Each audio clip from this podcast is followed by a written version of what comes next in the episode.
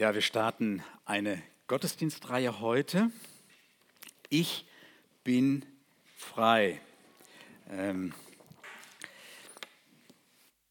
ich weiß nicht, wo ihr herkommt. Ich komme gerade ganz frisch aus dem Urlaub. Ich hatte frei. Zwei Wochen frei. Ähm, nichts tun. Oh nee, das ist auch nicht nur das Schöne, oder? Ähm, ich hatte zwei Wochen spannende Wochen, ich bin von zu Hause, von dem Gewohnten aufgebrochen. Dann sind so Fragen, hält das Auto, wenn man weiterfährt und kriegt man die Fähre und so. Wir waren auf Elba ein paar Tage. Ähm, und ich nehme ja alles, was, wenn ich so Urlaub habe oder wenn du Urlaub hast, wenn wir Urlaub haben, ich nehme erstmal alles auch mit. Also ein paar Sachen nur, und ich wundere mich nachher, wenn ich nach Hause komme, was ich alles besitze. Aber ich meine, das, was so in mir ist, also das, was ich erlebt habe und das, was meine Gedanken sind und meine ganzen Beziehungen und sowas, das nehme ich ja alles mit, wenn ich frei habe. Ich habe auch meine Rückenschmerzen mitgenommen und habe dann auf einer alten Federkernmatratze gelegen, dann im Urlaub und so weiter. Also ich frei, ich hatte frei. Wenn wir aber unsere Gottesdienstreihe nennen, ich bin frei, dann ist das ja noch viel, viel mehr oder etwas anderes oder bedeutend mehr. Kannst du das so spontan so aus dem Herzen raus sagen, sagen, ich bin frei? Kannst du das? äh, lass uns darüber reden nachher, also wir werden das ja merken auch. Was meint das für dich, wenn du sagst oder wenn du denkst, du sollst frei sein oder ich bin frei, was ist das? Ähm, ich habe mit Biggie, mit meiner Frau, da viel drüber gesprochen. Wir hatten ja frei und wir haben gesagt, sind wir frei? Und was ist das dann? Die erste Antwort ist natürlich, ich kann tun und lassen, was ich will. Ähm, wenn man zu zweit unterwegs ist, geht das nicht ganz. Ähm, obwohl man sich ja absprechen kann. Oder dann kommt so der Gedanke, vielleicht ist das auch ein Gedanke, ich, ich muss mich nicht rechtfertigen. Weil Lutz hat auch schon einige Dinge, Lutz Werner hat heute Morgen einige Dinge gesagt, was er, er erlebt und sowas. Und in jedem Fall, wenn ich sage, ich bin frei, dann, dann, dann trifft das doch eine ganz, ganz tiefe Sehnsucht, wirklich, wirklich frei zu sein. Ich glaube, und so spricht auch die Bibel, Gott hat uns zum Freisein geschaffen. Und das widerspricht auch gar nicht, dass er mit uns zusammen sein möchte. Gott hat uns zum Freisein geschaffen. Jesus wollte und will genau das uns frei machen. Lutz Werner hat den Vers schon zitiert, ich habe ihn hier nochmal aufgeschrieben. Die Wahrheit, sagt Jesus, die Wahrheit wird euch frei machen. Und dann der eben zitierte Vers, wenn ich, also wenn der Sohn, sagt Jesus dann, wenn ich, Jesus, euch frei mache, seid ihr wirklich frei. Wirklich frei. Was ist das oder was meint Jesus damit? Ähm, wir haben gestern richtig Wind gehabt, bevor wir auf die Fähre sind. Und ich habe gedacht, so frei, wie die Möwen, die sind dann so in, in dem Powerwind und sowas, stehen die da plötzlich so in der Luft und so. Dann denke ich mal, oh, so frei wie ein Vogel im Wind und so. Und andere Lieder reden ja auch vom Freisein über den Wolken. Das passt heute nicht mehr so ganz, weil das ist so klimaschädlich und so. Ähm, in dieser ganz kompakten Gottesdienstreihe, es wird jetzt nicht viele Wochen oder Monate gehen, sondern es wird genau gesagt fünf Sonntage gehen.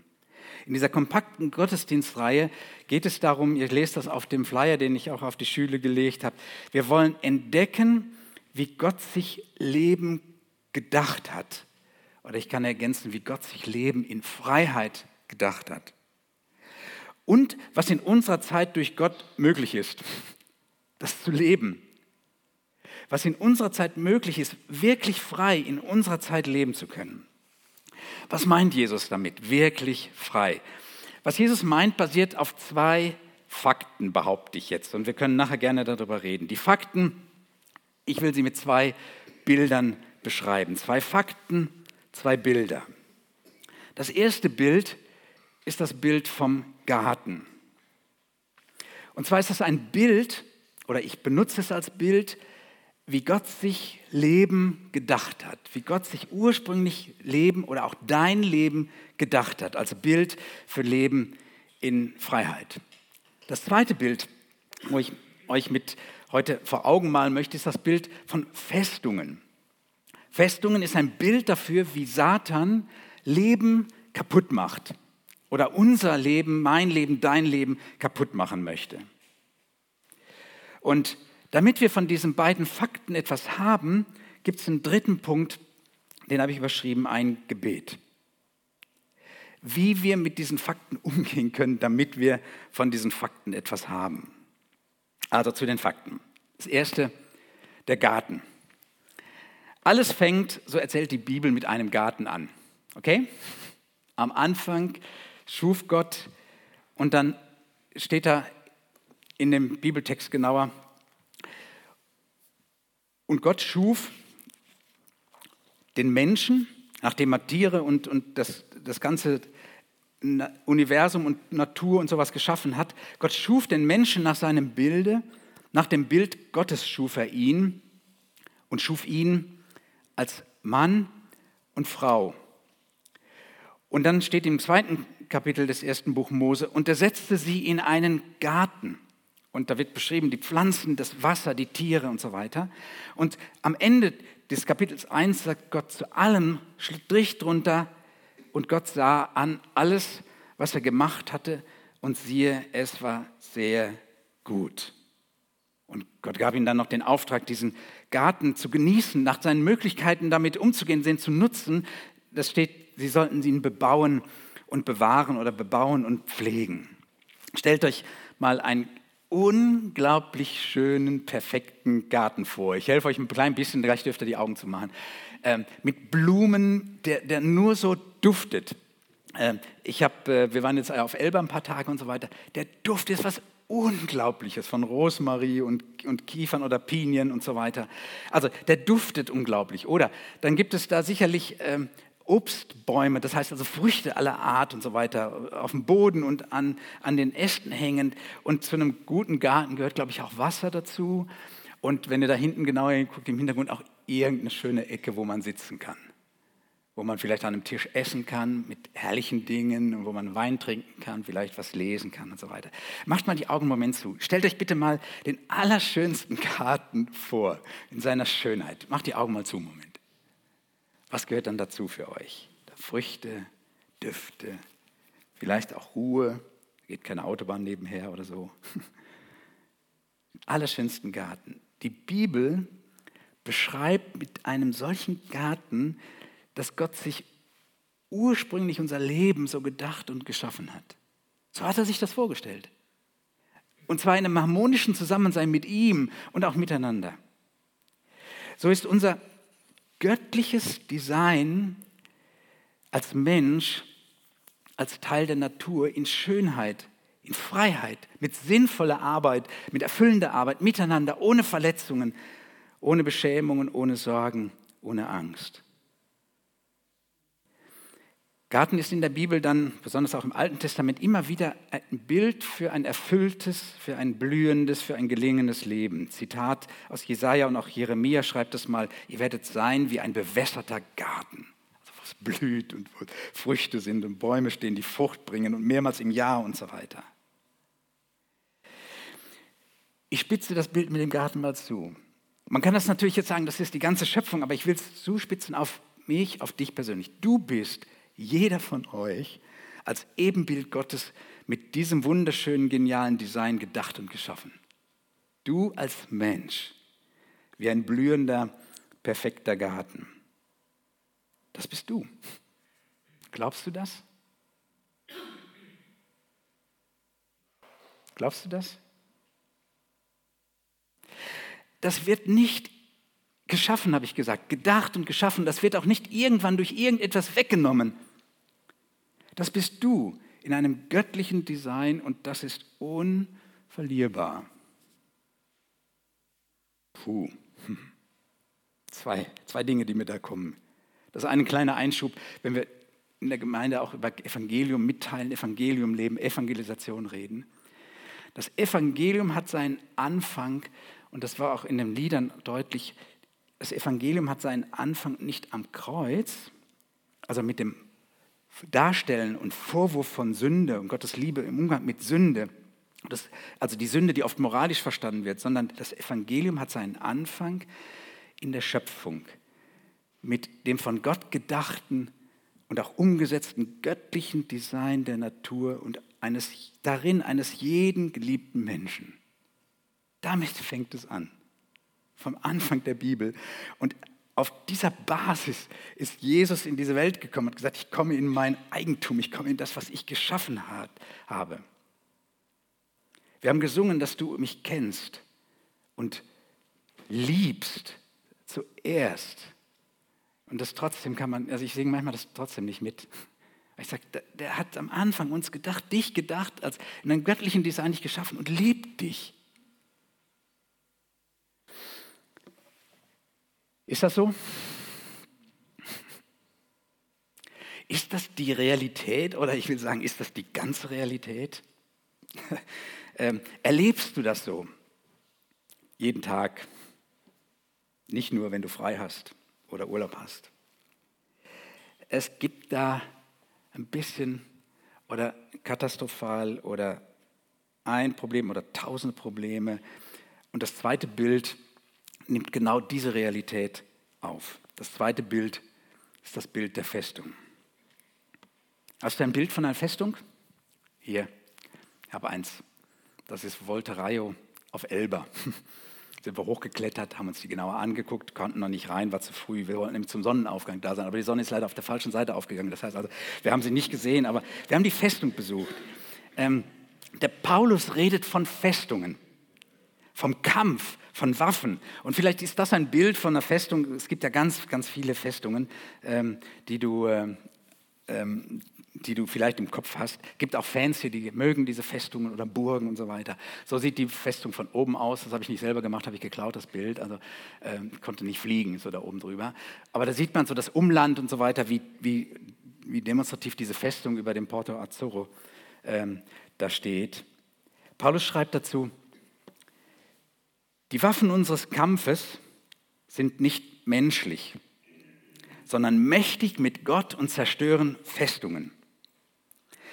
Wir zerstören menschliche Gedankengebäude und jedes Bollwerk, das der Erkenntnis Gottes entgegensteht. Wir nehmen jede solcher Denkweisen gefangen und unterstellen sie Christus. 2. Korinther 10, 3 bis 5. Festungen sind doch eigentlich was Tolles, oder? Mit meinem Enkel, Ludwig, vier, wird bald fünf. Er sagt, ich will tausend Burgen besuchen, ich will tausend Festungen besuchen. Also wir haben jetzt, glaube ich, fünf oder so. Hinter uns im Heger gibt es ja so ein paar. Können wir ja auch gucken. Wäre ein bisschen einfacher gewesen, Bilder davon zu besorgen. Ähm, Festungen sie ist doch eigentlich was Tolles, oder? Sie schaffen, sind dafür geschaffen, dass sie Sicherheit geben, Sicherheit schaffen. Dahin kann ich mich flüchten, wenn es ernst wird. Äh, manche von denen wirken unbezwingbar. Es gibt, glaube ich, ganz wenige Burgen. Wir haben einen Spezialisten der könnte jetzt sagen, wahrscheinlich welche nicht bezwungen wurden, Burgen hier.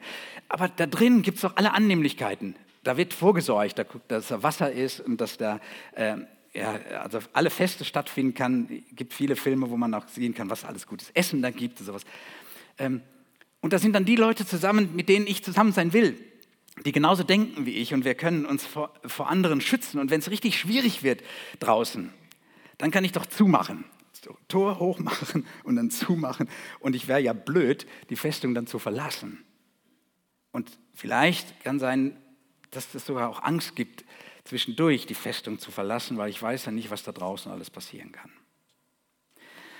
Paulus redet ein bisschen anders von Festungen, wenn ihr den Text nochmal anguckt. Er möchte und sagt, er möchte Festungen zerstören, also schleifen, sagt man, glaube ich, dazu. Das heißt also, sie, sie, sie kaputt machen und äh, alles Leben da drin und so weiter. Ich weiß nicht, was die damals alles gemacht haben.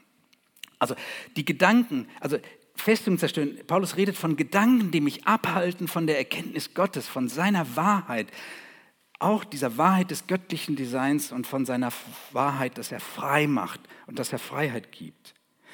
Paulus redet von Gedankengebäuden, von, von, man kann auch sagen, von Lebenseinstellungen. Und ich mag dieses Wort eigentlich in letzter Zeit mehr, auch Befindlichkeiten. Ähm, warum mag ich das Wort Befindlichkeiten? Das sind die Situationen, in denen ich mich befinde. So, auf der einen Seite.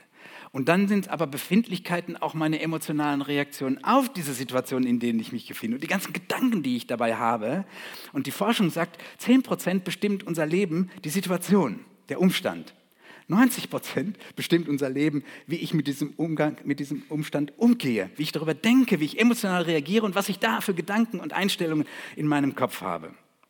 Letzte Woche hat der Nils, glaube ich, erzählt auch von den Einstellungen, wenn man im Urlaub nicht das antrifft, wie man das so genau gewünscht hat. Ich war heilfroh, als ich auf meiner Terrasse stand, dass ich wirklich das Meer sehen konnte, so wie das versprochen war in, in, in den Bildern im Internet. So.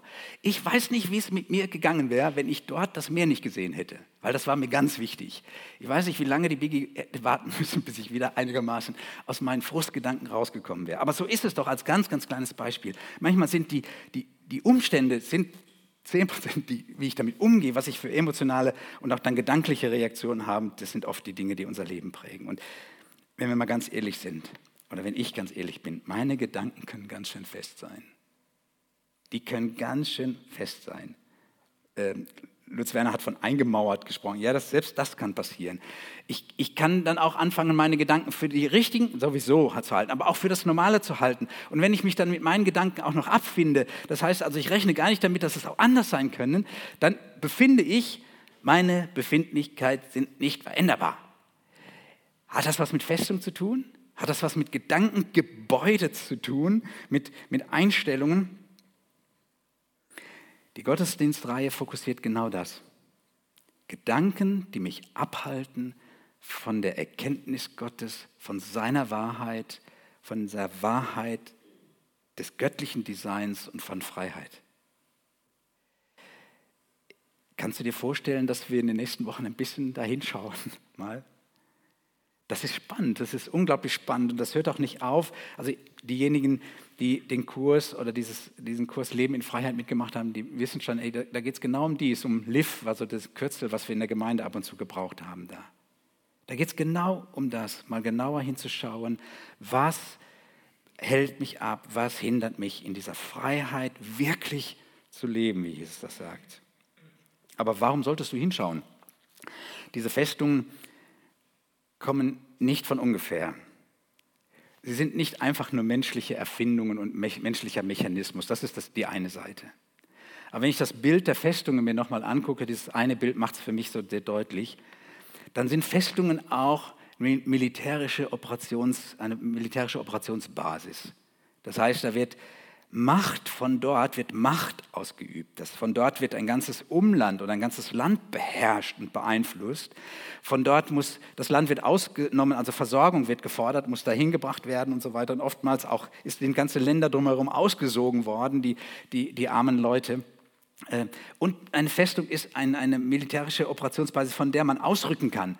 Von dort werden Einsätze gefahren in feindliches Gebiet oder auch mit feindlichen Absichten. Ich weiß nicht, was für Vorstellungen du jetzt haben kannst. Du kannst vielleicht ans Mittelalter denken, also das ist ein bisschen ein paar Jahrhunderte her hier. Du kannst an Asterix und Obelix denken, an die Römerfestungen und so weiter aus Holz. Du kannst aber auch an, an aktuelle militärische Auslandseinsätze denken, die auch immer eine Militärbasis, eine Art, das sind so moderne Festungen dann, die dann geschützt werden nach außen und so weiter und von denen dann aus operiert wird. Festungen, wogegen Paulus kämpft, sind feindliche Operationen von, solch, von, solchen, von, äh, oder von solchen Festungen, und zwar Operationen Satans. Sind Lügen, mit denen er verhindern möchte, dass Menschen und selbst wir Christen Gottes Design wirklich leben. Lügen, die Bibel nennt Satan als den Vater der Lüge, oder ich zitiere wörtlich, Satan, er war von Anfang an, Jesus sagt das in Johannes 8, Vers 44. Jesus sagt, er, der Satan, war von Anfang an ein Mörder. Er hat die Wahrheit immer gehasst, weil keine Wahrheit in ihm ist. Er ist der Lügner schlechthin und der Vater jeder Lüge. Festungen. Zwei Fakten habe ich gesagt.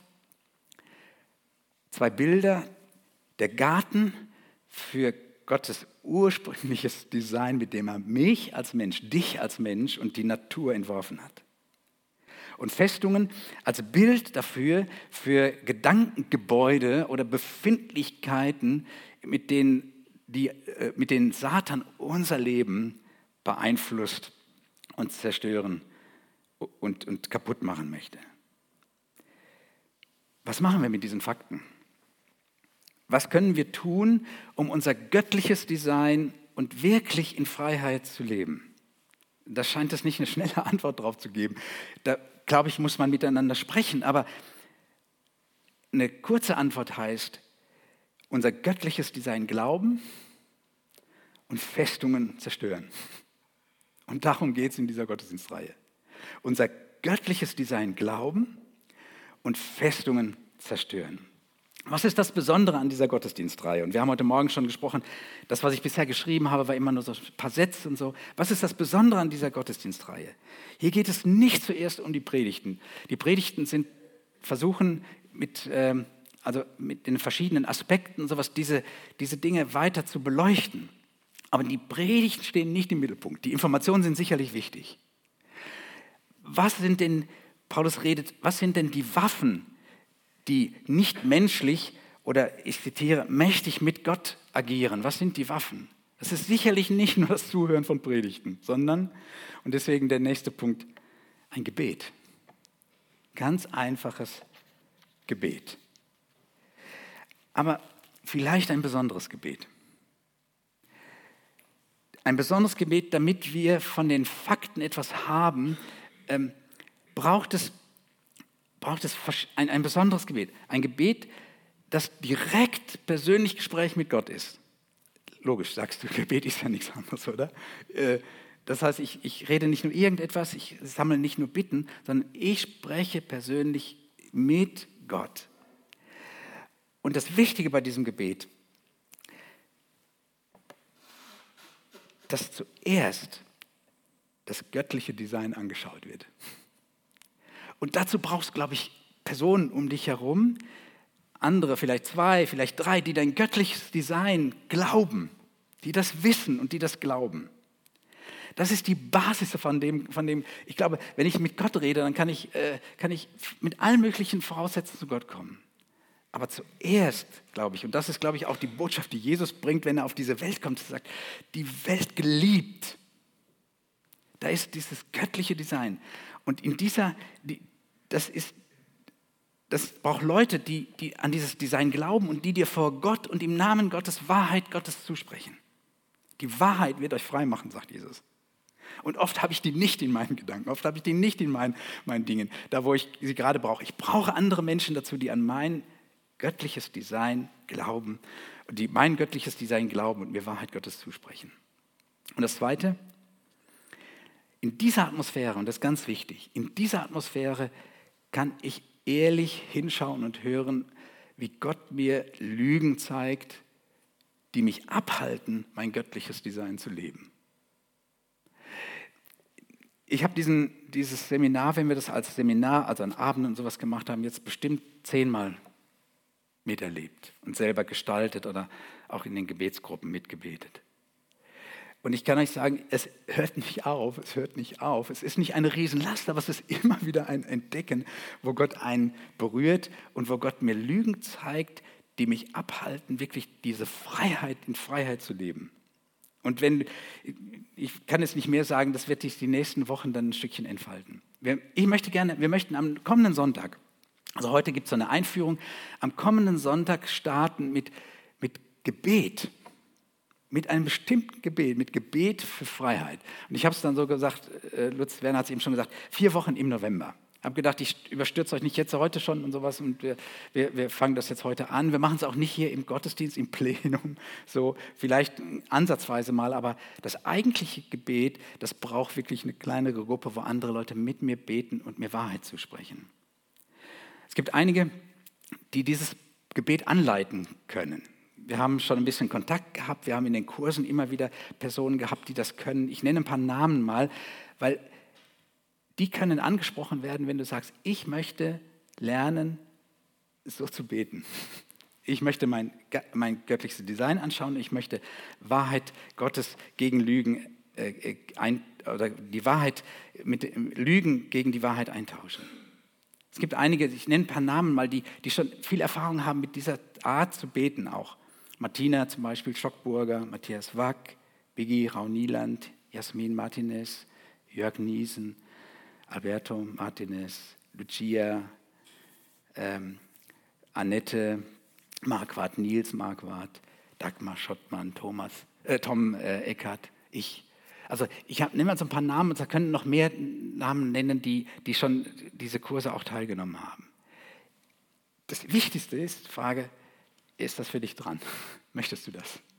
Möchtest du ein Stückchen von dieser, von dieser Freiheit äh, mehr erleben oder, oder sagen, ich möchte daran arbeiten? Ich habe heute, wer, ist, wer die Losung gelesen hat heute, da, da schreibt der Jakobus, glaube ich, wenn wir reinschauen in das vollkommene Gesetz oder in die vollkommene Ordnung der Freiheit, und dann da ist das klingt richtig nach Arbeit. Das richtig, also wer das möchte oder sowas, kann einen dieser Personen ansprechen muss ich mich jemand anders oder zweien zusammensetzen. Ich werde in jedem Gottesdienst ab kommenden Sonntag eine kleine Anleitung auch weitergeben, wie das dann konkret geschehen kann. Und gedacht ist nicht, dass wir jetzt viele große neue Veranstaltungen machen, sondern dass in bestehenden Beziehungen, da wo du dich triffst, Gebetszweierschaften, Mentorenbeziehungen, vielleicht auch Teile von Kleingruppen oder Kleingruppen, dass dort solche, solche Zeiten, man, ich denke, so eine Stunde Zeit, wenn man die einkalkuliert, kann man damit genau Gutes tun auch.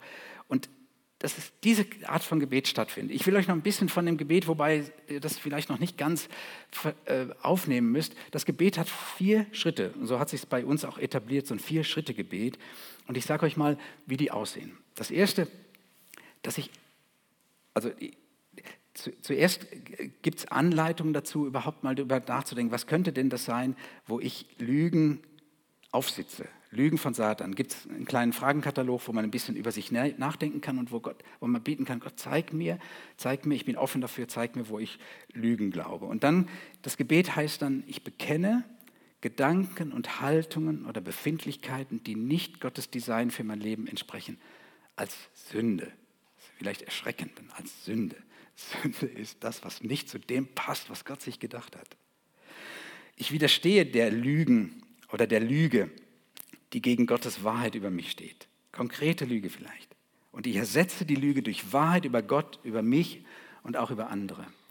Und ich danke in der Kraft des Heiligen Geistes, der mein Herz, mein Verstand und mein Gefühl erneuert, dass das wirkt und dass das ankommt. Dass das passiert. Diese Art zu beten hat schon eine ganz lange Geschichte in der Gemeinde und viele von euch sind in den Kurs dabei gewesen, haben das Gebet miteinander eingeübt, haben vielleicht auch etwas ganz Spannendes erlebt, aber ich, ich will erst anderen das Wort geben.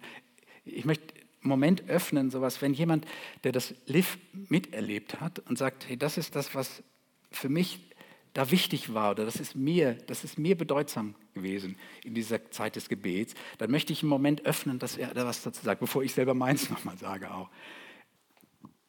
Das erinnert mich an eine Situation, wir hatten auch richtig Knatsch zu Hause und wir hatten, waren, glaube ich, auch in diesem Leben in Freiheit-Prozess. Und in diesem Gebet heißt es ja in dem dritten Teil, ich, äh, ne, im zweiten, ich widerstehe, ich leiste Widerstand. Ich erinnere mich noch, wie ich dann rausgelaufen bin und sowas. Wir haben so einen Fußweg gehabt, wo ich immer spazieren gegangen bin und sowas. Und wo ich so richtig sauer war. Aber zwar nicht auf, auf Biggie, auf meinen Partnerin, sondern auf Satan, der mich gerade wieder richtig reingerissen hat. Ich habe die Steine durch die Gegend geschossen und habe hab so richtig losgelassen und war so richtig stinkig auf, auf den, der mich da jetzt gerade mit Gedanken binden will und sowas und habe das auch aggressiv äh, mit Steinen und so weiter, das hat mich hoffentlich niemand gesehen da, so zum Ausdruck gebracht. Und das Zweite, was, was mir noch ganz wichtig ist, ähm, dieses Miteinander beten heißt nicht nur, dass sich ja jemand öffnet, und, und, äh, sondern das größte Erlebnis ist, dass jeder von euch jemand werden kann, der jemand anders Wahrheit Gottes zuspricht. Einfach weil er mit jemand anders betet. Und wenn der in seinen Gedanken vielleicht einen Gedanken äußert, den er drin hängt, dann weißt du, Mensch, Gott hat aber doch das gesagt. Und dann kannst du es zusprechen. Und dann merkst du, du wirst zu jemandem, der Wahrheit einem anderen zusprechen kann. Und du erlebst, dass es wirkt, dass Gott an dieser Stelle wirklich auch Dinge verändert, wegnimmt oder im Bild gesprochen Festungen niederreißen kann. Es ist was Großartiges. Das hat nichts mit, den, mit bestimmten Personen zu tun, sondern das ist das, was, und das werden wir lernen miteinander auch in den Predigten das ist die Möglichkeit, die jeder von uns als Christ auch hat, mit der Wahrheit Festung zu zerstören. Nicht nur bei sich selber, sondern vor allen Dingen auch bei anderen, weil man das manchmal viel, viel besser sieht und manchmal auch besser äh, merkt und die Gedanken dazu hat. Ich schließe und würde gern oder bete gerne noch mit euch zum Abschluss. Jesus, für deine, für, für deine Tat, für dein Kommen in diese Welt, für das Kreuz, für das, dein Sterben, dein Auferstehen. danke ich dir von ganzem Herzen. Und dass dort die ganze Macht, die ganze Autorität ist, wirklich die Dinge, die unser Leben zerstören, die Sünde, bis hin zum Tod, dass du die überwindest und dass du uns das erleben lässt in, in manchen Kleinigkeiten, in denen wir vielleicht verstrickt und gefangen sind. Jesus, danke, dass du möchtest, dass unser Leben überfließt und dass, dass du möchtest, dass wir frei sind, wirklich frei sind und dass wir das bei dir finden. Ich ehre dich und möchte dich einladen, dass du in den nächsten Wochen uns hier, jeden Einzelnen, ein Stück in diese Freiheit weiter reinführst und dass wir wirklich von ganzem Herzen sagen können, mit ganzer Überzeugung, ich bin frei, weil wir zu dir gehören und weil wir Dinge mit dir und mit deiner Kraft überwinden ich bitte dich, Jesus, dass Leute in die Gottesdienste kommen oder in unsere Begegnungen, die noch keine Ahnung haben von dir und dass sie angesteckt werden von dieser Freiheit, dass sie Sehnsucht, von dieser Sehnsucht frei zu sein und dass sie dich kennenlernen und dass sie merken, was für eine Macht du hast, im Leben Veränderung zu bewirken. Ich bitte das in deinem Namen, Jesus. Amen.